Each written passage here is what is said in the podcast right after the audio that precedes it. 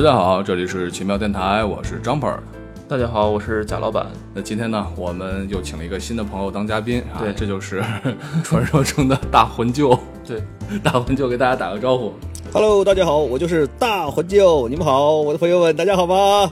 大魂舅的这个口号就是灭掉一切小清新。对对对，干掉一切一切小清新。对，这个口号也很霸气。嗯，对于是呢，今天我们就聊一个并不清、并不那么清新的电影，对吧？对。然后充满着阳刚之气的电影，那 就是迈克尔贝执导的第五部变形金刚啊，也是这样最近正在热映对，叫《最后的骑士》。啊，最后的骑士。嗯，那个大魂舅对这部电影你觉得满意吗？因为据我所知啊，咱们这么多年认识，你是一个彻彻底底的、彻头彻尾的一个变形金刚的爱好者。对对，对我非常喜欢变形金刚，嗯，太喜呃，欢了。可以称之为是狂热的粉丝了吧？呃，了解的知识可能没那么多，但是并不影响我对啊变形金刚这个题材的热爱。啊，所以你对这部电影你是一个什么样的观感呢？呃，整部电影基本上来说就是你就冲着特效去看就行了，嗯，别的什么都不要多想。那贾老板觉得怎么样啊？呃，我觉得打分的话，大概在三到四分吧。啊，那就很低的分数。啊，对，十分是三到四分。对对对，呃，因为前一段时间我又把三和四拿出来又看了一下，哦，然后就相当于连着连着五，嗯，情节上来说当然会有很多的问题了，但整个调调来讲，我觉得我看着有些挺疲惫的感觉，所以可能正好正是需要像大魂舅刚才说的一个平常心进电影院，对吧？不要有太高的预期啊，就看看特效就。是现在我觉得这个观影预期是非常重要的一件事情。对对对，那大魂舅对这部电影来讲，你能打几分呢？我觉得我能打五分儿，十分制能打五分？，对，十分制我能打五分，哦，啊，哎其实很低啊，就这样对啊你来说很低啊这特效能打八分儿，哎，但是剧情呢能减三分，所以最后结果就是五分。哦，啊，特效倒是麦考贝这个比较擅长的部分。对对对，那倒是。我看的时候就是，嗯，因为整个擎天柱出现也比较晚嘛，嗯，就是这一部给我的感觉是人类的戏份更多了一些。呃，我觉得这个不光是这一步啊，就是从好像从上一部开始，就很莫名其妙的人觉得人类突然变强了，啊，对，就是有可以和变形金刚抗衡的啊一战的这个实力了。对对，问题是我没有发现人类好像突然变强，某某些方面强在哪儿，儿就好像他们自己成立了一个反变形金刚那个组织嘛，T 什么 TNF 还是 T 什么，然后像这样的一个组织，他们突然间就可以承担起猎杀变形金刚的这样一个任务。而你看，在变形金刚一、变形金刚二里边，人类在变形金刚面前那就是渣，是，即便你出动了所有人类的这个除核武器以外所有的精英部队，完全就对抗不了变形金刚。是是是，所以这就不知道在这个过程中是变形金刚变弱了呢，还是人类变强了呢？还是为了戏份，人类 强强行的让自己变强了？所以感觉这个变形金刚到这一步里边已经变成这种人人喊打的这种局面了。对，它是当时是有一个设定，就是变形金刚是比较怕人类的某一种武器，好像是这种高爆什么什么弹，然后后来人类就把所有的武器全部都换成了这种，就是针对变形金刚打起来会比较有效的这种武器。当然，这种设定也就只能是听一听而已，因为你仍然会有很多的 bug 的存在，只不过是他想自这圆其说。这个是在电影里边出现的吗？还是在对电影里边？曾经说过扯过这么一句，嗯，也、啊也可以认为他是扯犊子。我也没印象。所以就是变形金刚，嗯，变弱了的感觉，而且，哎呀，怎么说呢？看着总是觉得有股特别奇怪的一种一种，就是变形金刚就被过街老鼠一样，对吧？对对对。然后我这里边就非非常纳闷，就是变形金刚它不是一个能够模仿身边的武器也好，或者身边的机械也好，变成了一个，比如说它可以模仿车，哎，对啊，可以模仿飞机，对吧？对那你人类的武器升级了，为什么变形金刚这时候就不能把自己升级一下呢？因为他，你想，变形金刚，因为这这集里边他也引入到了这个梅林时代这种魔法时期，英国、呃、古英伦的时候对，那那个时候的人类是用剑的，所以那个里边的变形金刚那些元老也是用剑的，对吧？然后到那个它里边又说了这个一战里边的坦克，那个一战坦克不是一个像变成变起来像个老老爷车老爷的那种感觉吗？那是他是把自己变成一战时期的那个武器了。然后到二战的时候，有一个和大黄蜂类似的，它是二战的时候那个美美式的那个坦克的样子。那到现在呢，大黄蜂这个机体又变成了这这个车跑车。对，那你说人类一旦升级了自己的武器，难道变形金刚不能扫描一下，把自己升级的很高吗？就是非常非常的荒谬，就被就是众多变形金刚被一个十几个、二十个人的人类小队，加上两个狙击手，加上一个自行火炮，就吓走了。他不敢靠前，嗯，他只能在远处暗暗观察。我觉得这个就让我实在是无法接受。变形金刚，你不是很牛逼吗？怎么变成这样？所以你说这贾老板这样的观众是太他妈难糊弄了，我最讨厌这种。大婚就来解决一下这个问题。对，这个里边肯定是是这个片子里边的无数的 bug 当中的很平常的一个。这个片子里面实在是有太多太多的 bug 了，但是也就是看，因为像这种凭空的这种设定里边，你也就看他对后边也有可能什么时候就想起这回事儿了，再给你自圆其其说一把。啊他如果说是啊不打算给你解释了，那你自己想要把它解释圆满也行。比如说他能量不够，他每次扫描他要变的话，他可能需要很多的能量，或者说他怎么样怎么样，总之他他随时可以给你。加进来这样子的设定，或者他不加，他觉得无关紧要的话也无所谓，因为事实上在，就算在我们小的时候看的动画片《变形金刚》里边，其实它也有很多的这种没有办法去解释的这种东西，也都是后来人们才自己加进去的。你比如说，你你一个巨大的一个机器人，为什么能够变形成为一个很小的一个什么东西，比如一个录音机或者一把手枪什么的，对吧？这个这个是我这个是我在小的时候始终没有办法，哇塞，一个小录音机变出来之后就是一个巨大楼房那么高的机器人，我实在受不了。就一个是那个录音机，一个是声波，声波是一个也是录音机也是一个一个录音机对吧？还有一个是那个叫显微镜对吧？有个显微镜，一个很小小显微镜放在桌子上，然后变出来还有一个手枪，手枪不就是不就是变那个谁吗呃？那个威震天吗？呃，是威震天吗？威震天是手枪呀！哇塞，你真是不看动画片吗？不是威震天不是飞机吗？手枪，啊手枪威震天哦在最早的 G One 版的时候变形的是手枪，但是后来呢，因为美国的这个玩具的法律法规它有改变，你这个玩具不能做成手枪的形状，所以后来它就改成了坦克，然后再后来就有飞机什么的，但是就是不能变成枪哎我记得是二代霸天虎的领袖叫惊破天，不是惊破天嘛，惊破天是大炮枪吗哦大是炮哦是对炮，大炮，对，小的时候记着那个手枪一变变到红蜘蛛手里了，对对对，对。是威震天，对呀，威震天呀啊，但所以当时我很纳闷，我说那他其他零件跑哪儿去了？就一下缩到一个小手枪里边了。还有就是让我最想不想不通的，就是小时候看动画片的时候，那个擎天柱，嗯，他最后变形的时候，后面他那个拖的那个拖车的车厢啊，没错没错是走是跑到一边去的，然后前面变成擎天柱的人人体。对当然，这些在后来的设定里边也都有有说明，实际上是有说明，啊就是它在某些时候，它它变形的时候，它确实可以改变它的这个这个大小等等这种，但这种都属于就是说是，呃，修修补补形式的这种 设定了。对对对，就没办法了，就是我们在小的时候其实是不太不太 care 这个事儿，或者说或者说是你你就算知道它是个 bug，但是你仍然会去继续看下去，会继续喜欢下去，就这样的一个程度。嗯，对对对对对，刚才说到那个小的时候，这个刚才说到惊破天哈，对，我看这个电影的时候，我其实刚开始对惊破天的出现是有强烈的预期的，因为在第四季里面的时候，惊破天就是威震天被重塑了嘛，是被地球上科学家重塑了，对。而且是用全新的那种材料、全新的粒子化的东西重塑了。他最后他出来自我介绍的时候，他也把自己的名字就改成惊破天了，对吧？然后呢，这一集里面这一段就完全没有交代，就感觉是是平行宇宙了一样哎。，我完全没有印象了，这个就是这季改名了吗？上一段改名了，上一段最后的时候，他说自己叫惊破天，是变成一辆卡车嘛，对吧？他其实可以变成任何一个样子。Really？哇塞，第四集，哇塞，你回去自己看看。我就想跟你聊。所以这一集里面，我在想惊破天会以一个什么样的一个形象出现，结果出来还是威震天，啊，让我特别不爽。好吧，算信你一回。呃，那个大魂舅，刚才咱们说到了小的时候的动画片，其实你对动画片的了解，我觉得是不是应该更多一些？那个时代很多的人其实因为当地电视台播放的动画片可能都不是很完整，所以大家的了解其实都可能会有局限性，或者说会比较片面。因为有的地方电视台它可能只播了第一季，然后有的电视台可能播到中间的时候突然断掉了一部分，然后就接下来会去演，然后很多人就会很奇怪，到底怎么回事情？啊中间发生了什么？尤其我记得我小时候看的那个陕西电陕西卫视的，好像它就在中间卡断了很很长一块儿，然后最后突然又来了一集大结局，就是擎天柱跑到这个这个这个这个领导模块里边去寻找这个这个所谓的根源，然后就把天底下的所有的变形金刚全部都治好了，然后就突然就就来了一集就 over 了，然后我们都不知道发生了什么事情。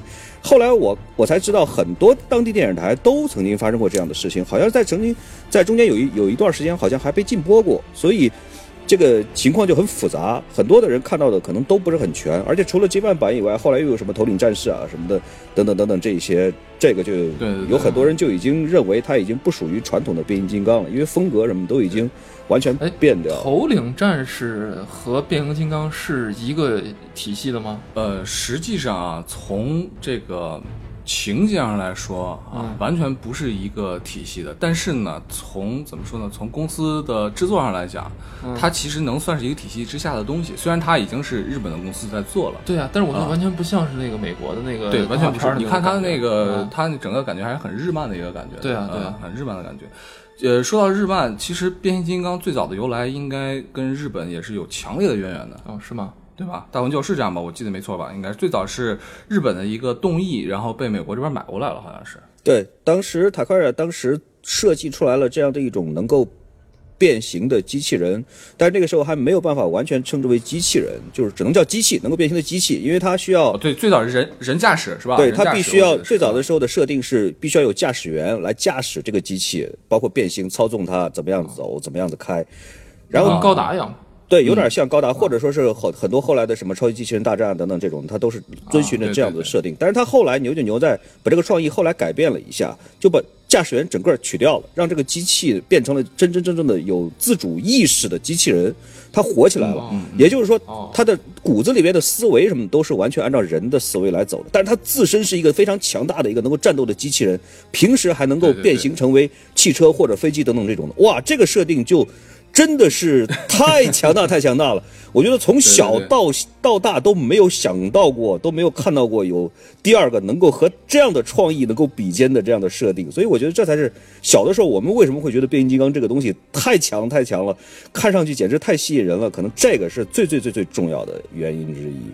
对，它是标准的。你看，居家旅行、杀人灭口，对吧？必备的这样的一个设备。对我印象中是最早是孩之宝买到了这样的一个版权，嗯，完了之后呢，它是先是生产的玩具，嗯，生产玩具了之后，当时好像是有一个规定吧，嗯呃，说是不能把玩具直接来拍成电影还是怎么回事儿？嗯然后于是他们就先把玩具做成动漫，呃，做成漫画。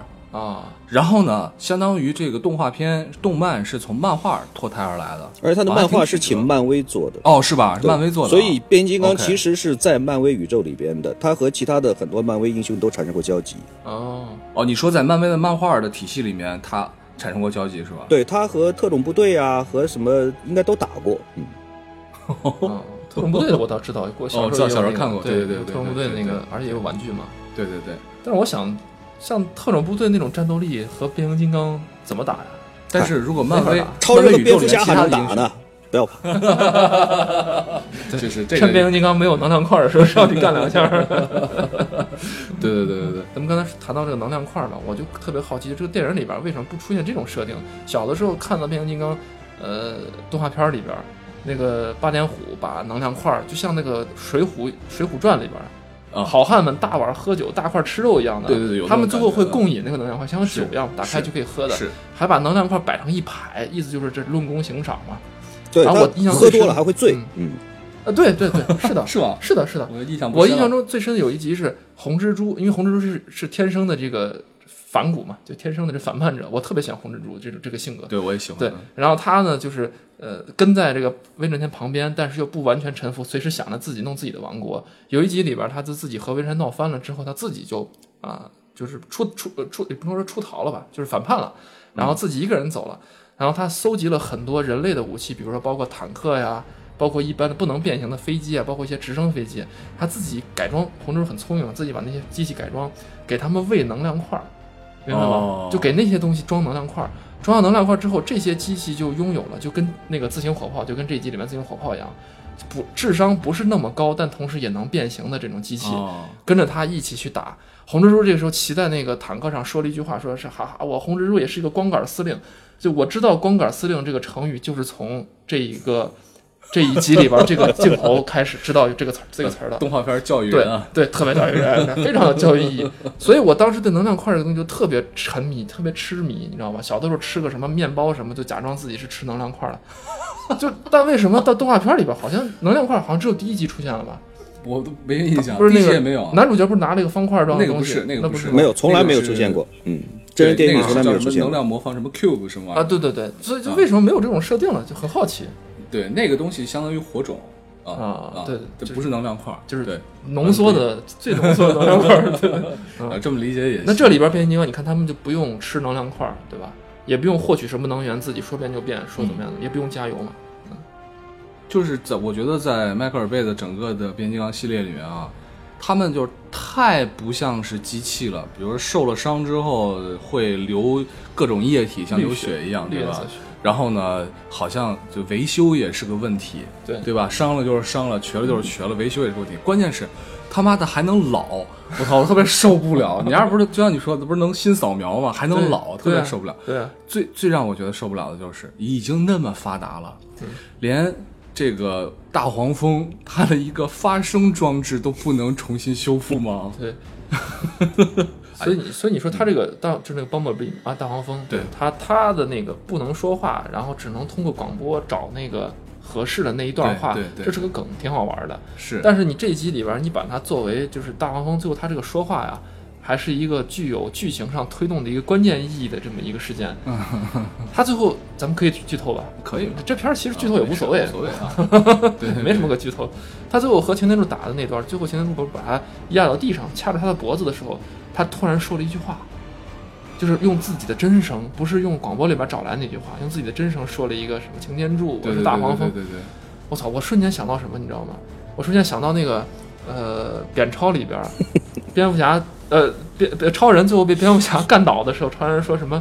呃，我的母亲叫什么什么？他说，哎，我也知道什么，就就你这个时候用人的这这一句话，这个这个梗，然后最后把一个已经黑化的人给转变了，这就太老套了。而且之前也没有见任何的修复或者怎么样，这个大黄蜂突然就能说话了。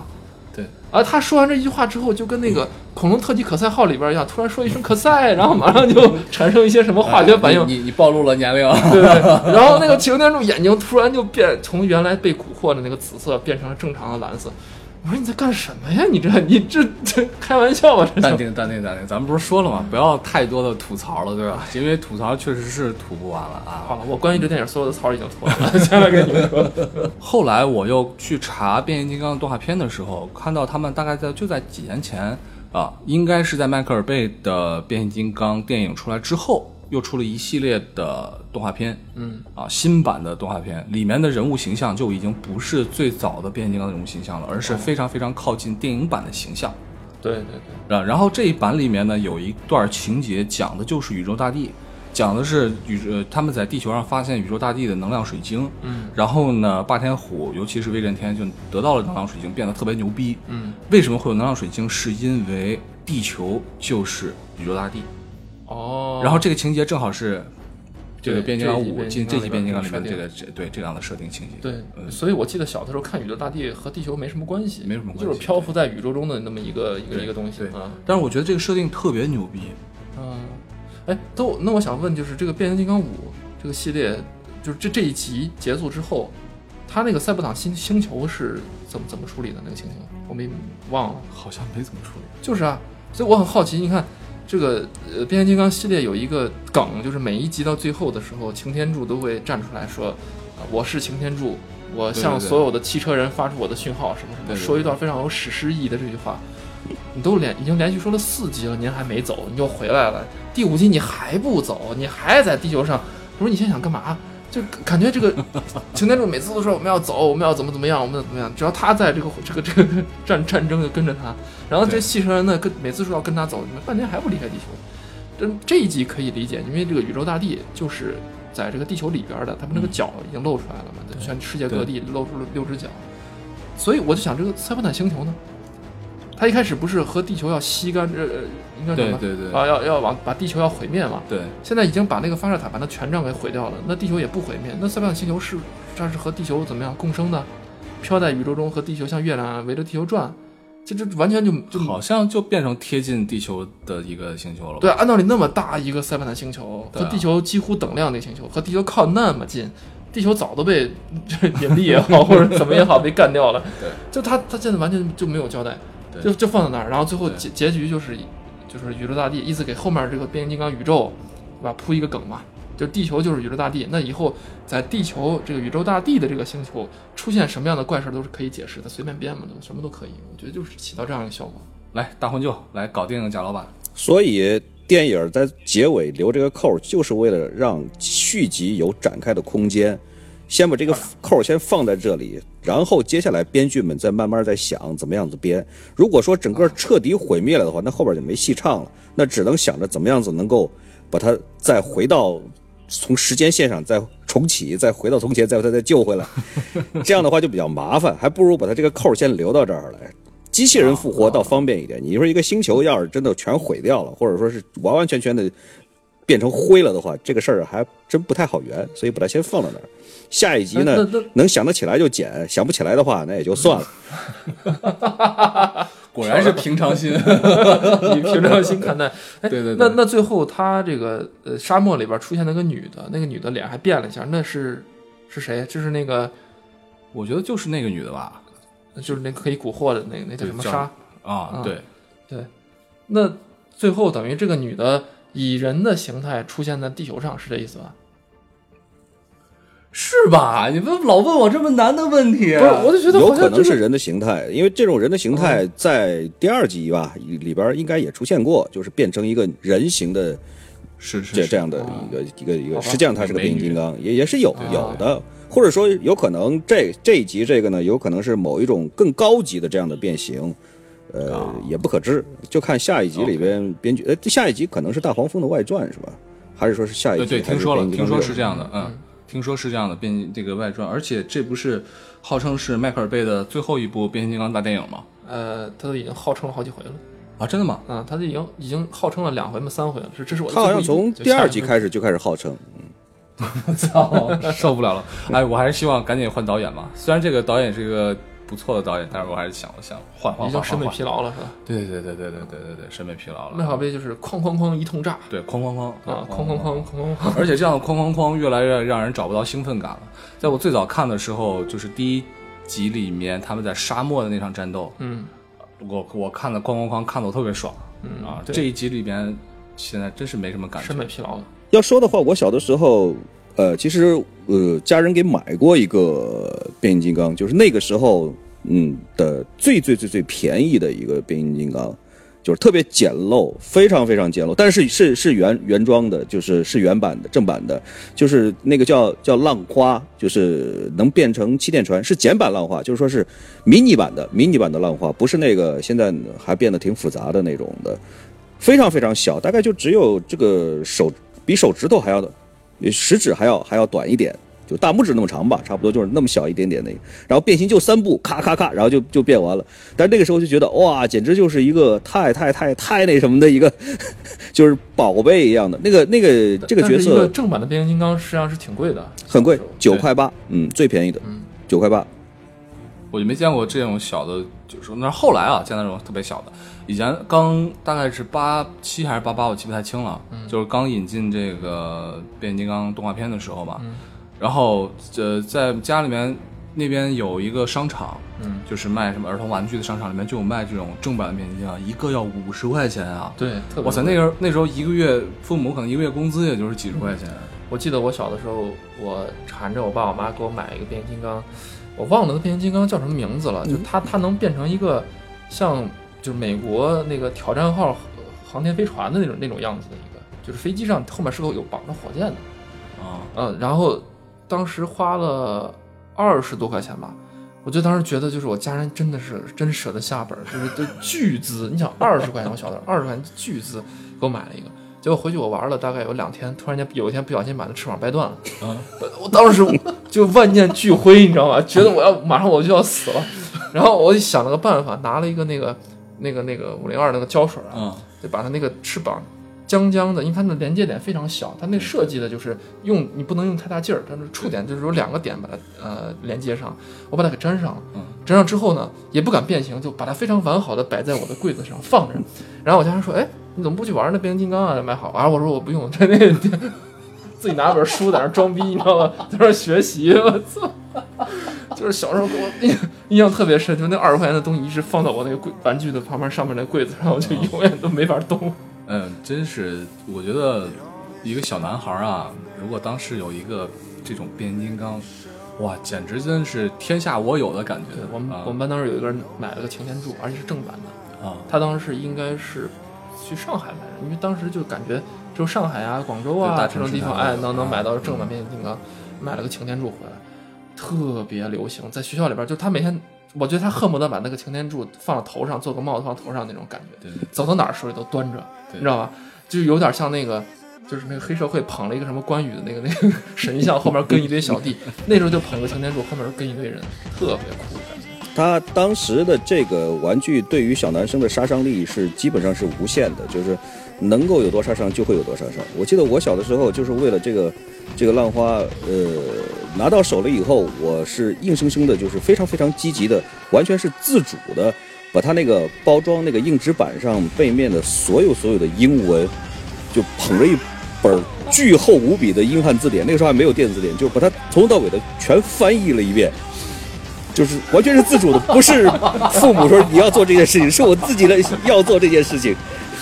从小变形金刚为大混就奠定了学霸的地位。对，那个时候我只我只学了，因为我们那时候是初一开始学英语，才开始学 A B C D，所以当当时可能就只学了一两年的英语，所以英语底子也很差，但是硬生生的就是把那所有的英语单词，从最小最小的单词什么的，全部都翻译了一遍。所以要么说兴趣是最好的老师。对，大龙，你你要庆幸当时那是英语的说明书，你看了以后今天能去英国，对对吧？你要当时要是什么阿拉伯文的，现在说不定在迪拜了。其实单纯来讲的话，管迈克尔贝叫爆炸贝，我觉得其实也有一点不太公平的。但是变形金刚这个系列系列做到现在的话，很明显，它为什么会变成这样的一个？我觉得就是他不是凭着情怀来做这件事情，他不是像天下的这千千万万个变形金刚粉丝或者变形金刚迷一样，他是完完全全就是说我热爱这个东西，那么我就来做这个东西了，不是说是凭着情怀去做，而是出于一个导演的职业素养，就是我拿人钱财替人消灾，就是我收了这份钱，好，那这个就是我的工作，那我就把它按照我的长处，按照我的长项，就是做很酷很炫，因为他是广告导演出身嘛，做很酷很炫的特效啊，咣咣咣！你们不是想要看这个吗？行，我就给你看这个。你们不是想要看那个，我就给你看那个。好，那我的工作也就完成了，就 OK 了就行了。基本上，我觉得不仅仅是他，包括这个，就说是为什么变形金刚真人版电影到现在会做的情节上这么的烂，肯定不能导演一个人背锅。你的编剧团队，包括这一次九人的大团队，也都有责任，肯定是都有责任的。就是说是这些个编剧们，基本上我觉得也都是，就是说他们作为一个编剧来说，是一个优秀的一个职业编剧。就是我拿你这份钱，好，那我就写出来一个你期望当中的这样的一个一个片子，或者说制片方，我投进去这这么二点六亿美元的成本，那我当然希望能够利润最大化，我当然希望能够尽量的赚到更多的票房。那你们想要看这个东西，那我就把这个东西拿出来给你们做做做给你们看，都不是说是从情怀出发的，就是从一个职业的一个角度上来出发的。从这点上来讲的话，是可以理解这件事情，虽然非常不满意，嗯。对，所以刚才这个大鹏就说到这一点，我就觉得我也非常同意啊。就你明显能在这个系列里边，尤其越到后期越能看到制作方他就一出品方嘛，在整个这个电影的这种把控上面来说，他们是非常强势的。就我必须要求你这里边出现什么，你就必须得出现什么。啊，有很多就是我相信他作为一个导演，他觉得这儿没有必要放这么满或者填这么多，但他也必须得出现。尤其像这一部，它号称是这个变形金刚宇宙的这个奠基的一部嘛，所以你看它里边，它既要起到呃带新演员，对吧？比如说把在里边，呃，让这个这个这个男主角后面还有不能和自己的女儿见面，只能通过电话。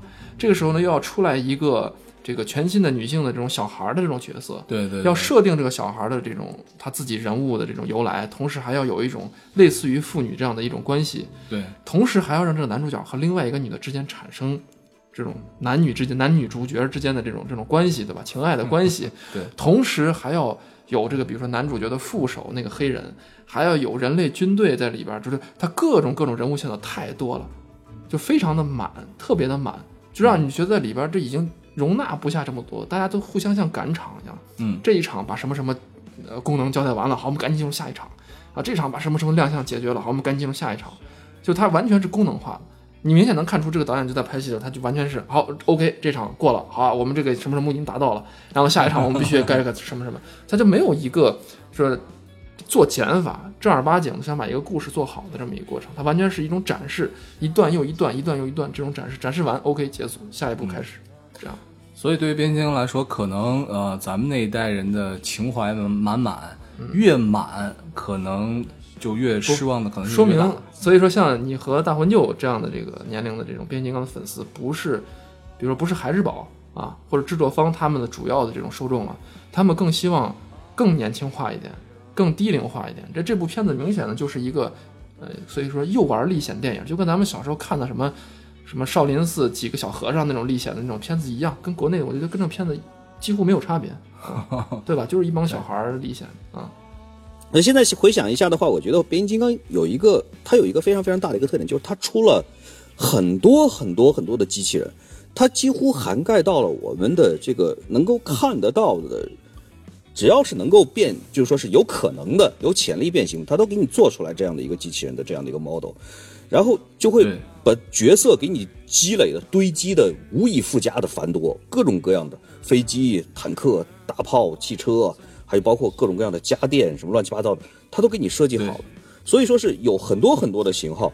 那么这样子一来的话呢，在玩具这一块来说的话，那真的就是属于就是你你在电视上你可以看到所有的型号，但是你在现实当中，你如果说是跑到比如说变形金刚专卖店或者是某一个玩具店里，你说我把所有的挨挨个给我来一个，这个肯定是在这个世界上的绝大多数人都都做不到的事情。所以说是我们永远永远都是在期望当中，就是对对任何时候，哪哪怕说我们已经过了二十年，过了三十年，然后这个时候突然有一个你以前只是听说过，存在在你的回忆里面，从来没有见过活的，这个时候你突然发现，哎，我天哪，居然这个东西我能搞得到，那这仍然仍然会有非常巨大的惊喜在等着你去发掘，这种。可以叫神秘感，我觉得是永远永远能够陪伴着我们，一直到我们长大，一直到我们到老，它可能都会一直会带给我们的东西。我觉得这个才是变形金刚所真真正正的拥有的魅力，也是它独一无二的魅力所在。所以大魂就说的这可能就是一个变形金刚呃粉丝儿的一个情怀所在，因为据我所知，也有很多人在去真正的搞这些收藏，对吧？他们会分得非常的细啊。当然，咱们可能作为粉丝儿来说吧，也是一个非常呃低层次的一个粉丝儿了，我觉得，对吧？还不能叫 资深粉丝儿。当然，大魂就比咱俩资深的多了，对吧？不不像大魂舅一样花过十万块钱，好意思说自己是粉丝？其实现在回过头来来想一想的话，呃，因为我们现在把很多的什么东西的兴趣爱好者都叫什么什么玩家，或者玩什么的，玩车的、玩表的，或者玩什么什么呃模型的什么的，这种都是你存在一个兴趣爱好的一个一个一个聚集的一个问题。那么在玩具这一块儿的话，其实现在回过头来想想，有一个很有意思的一个地方，就是它并不需要玩家一定要收集多么高级的东西。比如说你要玩车，你要去改装车，你一定要会去拼了命的去凑性能特别好的，或者某一些个方面特别突出的，或者特别特别昂贵的这种配件。但是玩具的话呢，这个东西并不一定说是越高端或者越稀有，它对你带来的这种愉悦感或者说是乐趣就越多就越大。比如说。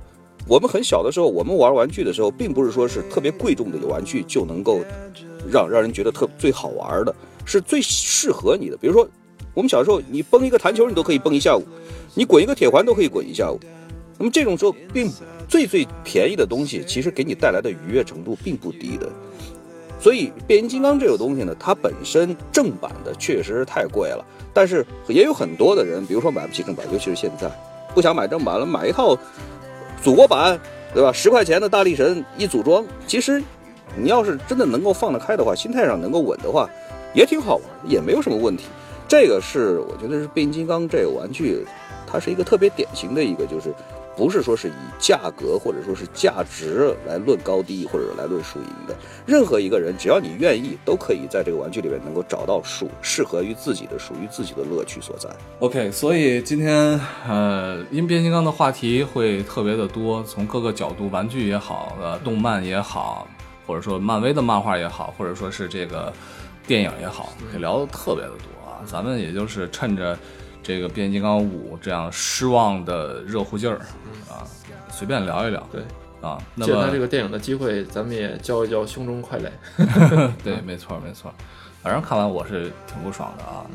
不知道之后下一部变形金刚会拍成什么样子。不知道，先去买个玩具，先过过瘾吧。对，你可以给我买一个，嗯，有必要吗？让大魂舅从英国带几个。没问题，没问题。对，就这么定了，行吧，大魂舅。啊，没问题，我一定买 Made in UK 的给你。太棒了！有没有 Made in UK 啊？当然没有了，这还用说？对吗，我就觉得他们在忽悠我，靠！套路。就是就是，那行吧，那我们今天就大概聊到这儿啊，行吧，大魂舅，好的，就到这里吧，下次再再下期再见。好吧，我们对我们今天这个跨洋的，这第一次这个跨洋对吧？嗯，跨洋的信号啊，信号不是特别特别好，这啊凑合用吧，好吧，那就谢谢大家啊，谢谢大家坚持听完，好谢谢大家今天就到这儿，好的，拜拜。好，再见。再见。